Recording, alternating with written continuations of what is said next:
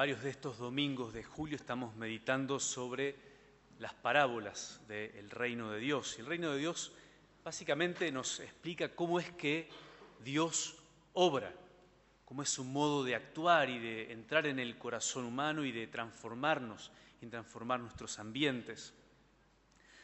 Y hoy escuchamos esta parábola del trigo y la cizaña, que puede aplicarse por una parte a un nivel de la sociedad, de la iglesia, del mundo, pero también se puede aplicar a un nivel más personal y de nuestro entorno, que es donde quisiera especialmente que la apliquemos.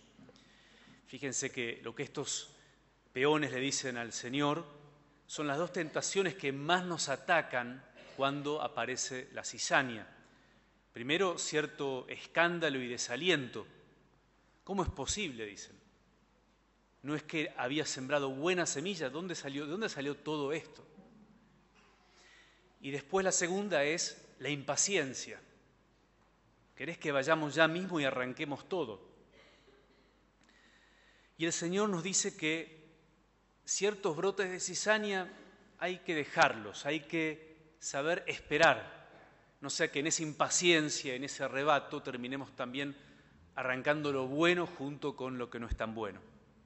Por supuesto, esto no se refiere a pecados gruesos. Cuando hablamos acá de esa cizaña que hay que saber esperar, no nos referimos a cosas que, son atentados evidentes contra la justicia, que hacen mucho daño y que uno siempre tiene que enfrentar eh, de, la, de, la, primera vez. Pero nos referimos acá, el Señor se refiere en esta parábola a esos límites o debilidades o cruces o dificultades que están ahí metidos como parte de toda obra humana, porque estamos heridos por el pecado original.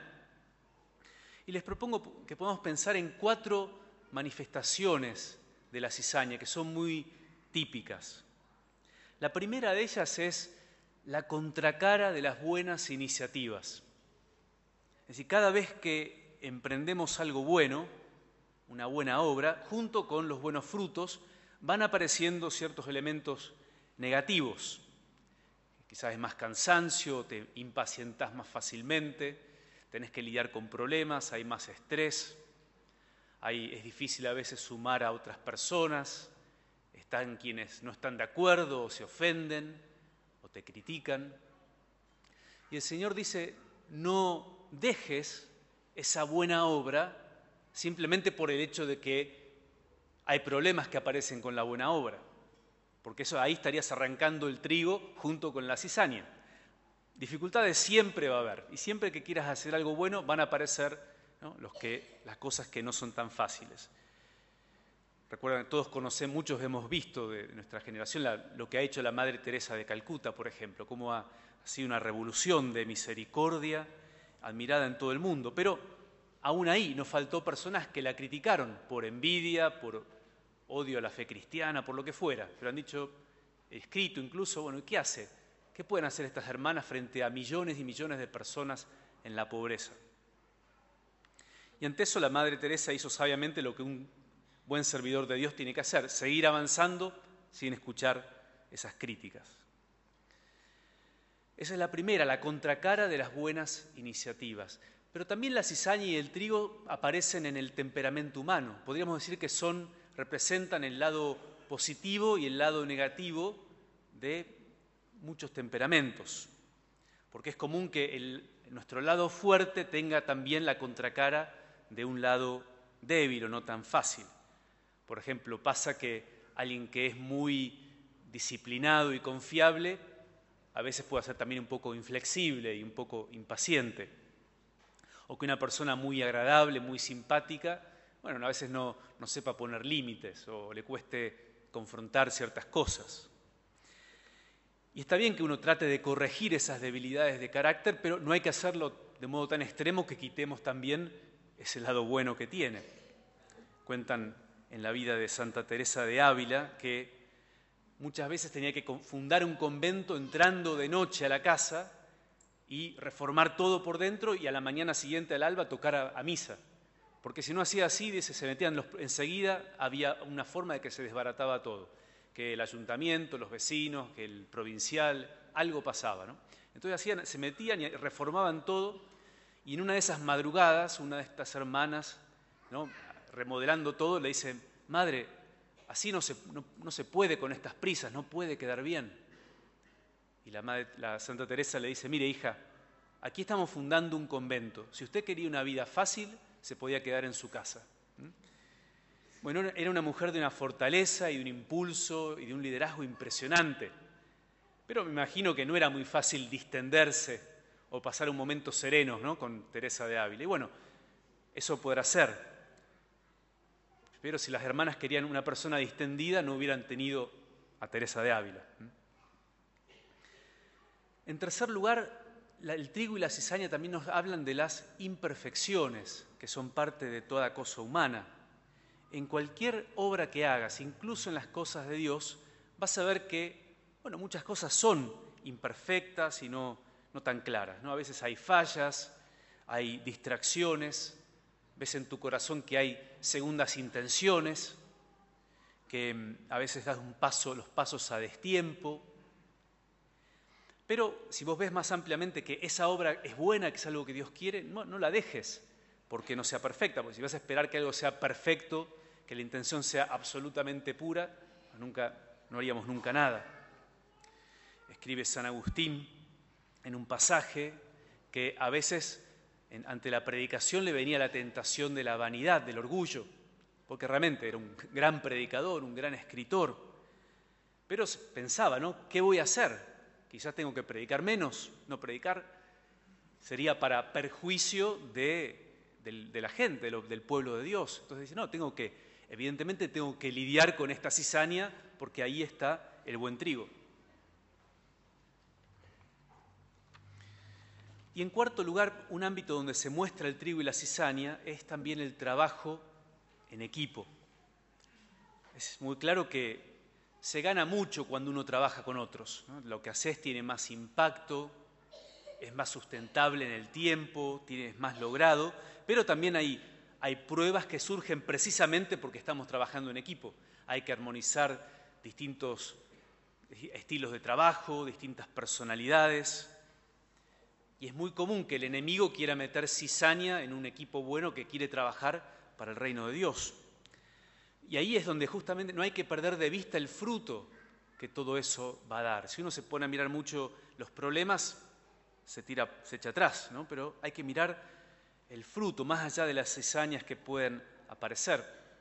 Porque siempre está en un equipo la persona que es organizadora, que ve todos los detalles, o la persona que tiene esa mirada de conjunto, que es estratégica, el que sabe explicar bien las cosas, la persona que tiene gran don de gentes, que aglutina el grupo, eh, y así. Y si se separan, no da tanto fruto, pero a la vez juntos tienen que, bueno, lidiar con esas cosas, porque evidentemente la fortaleza de uno es la, debilidad de los otros, en muchos casos. Entonces, frente a esa presencia de distintos tipos de cizaña y de trigo, ¿qué es lo que tenemos que hacer? Les propongo algunas cosas prácticas que quizás podemos tomar para reflexionar sobre esta parábola. Lo primero es que es importante distinguir esas cosas, esos pecados gruesos que tenemos que combatir de frente, de aquellas cosas que son cizaña y tenemos que dejar ahí. Es decir, hay que saber a qué se aplica esta parábola y a qué no se aplica. porque hay cosas, como les decía, que son evidentemente que destruyen y uno no puede tolerarlas porque sería como una doble vida. No se puede convivir con el mal, digamos, ¿no?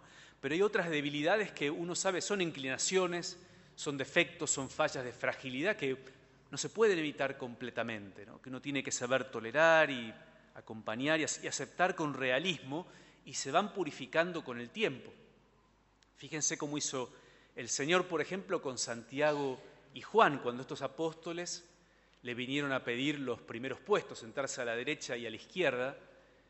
Bueno, evidentemente había una tentación, una, intención ahí ambiciosa, un poco egoísta, de vanidad, pero el Señor no arrancó de cuajo todo eso, porque no fuera que al arrancar eso también quitara todos esos buenos deseos de grandeza, de heroísmo, de magnanimidad que había en estos hermanos, que iban a llegar a ser apóstoles, mártires, grandes predicadores.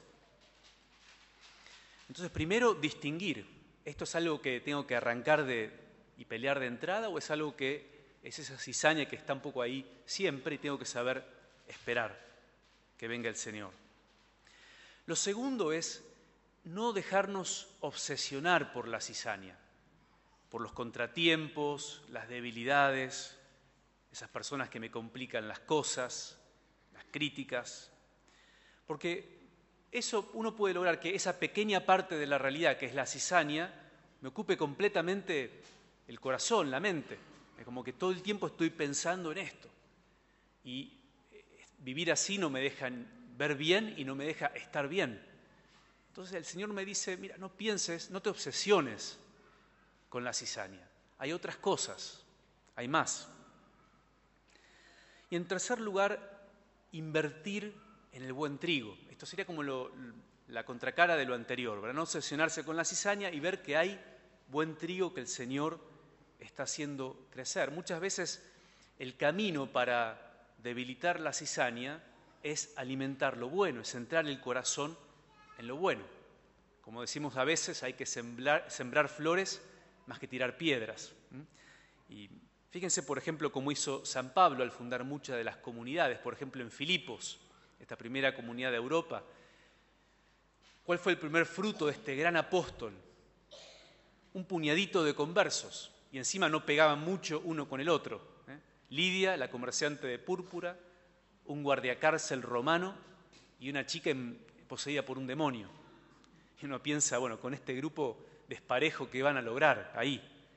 Bueno, San Pablo invirtió en ese buen trigo, no se preocupó tanto por las críticas, por los perseguidores, por las autoridades que los pusieron en la cárcel, sino que estos que se han convertido son el trigo, esos que el Señor quiere que yo siembre e invierta. Y de ahí salió una, una de las comunidades más sólidas y fuertes, y ahí empezó la fe cristiana nada menos que en Europa. Entonces pidamos al Señor esa fuerza de no ceder al desaliento, a la impaciencia, sino de saber esperar y alegrarnos por ese buen trigo que Él va alimentando. Podemos pedir esta gracia ahora mismo.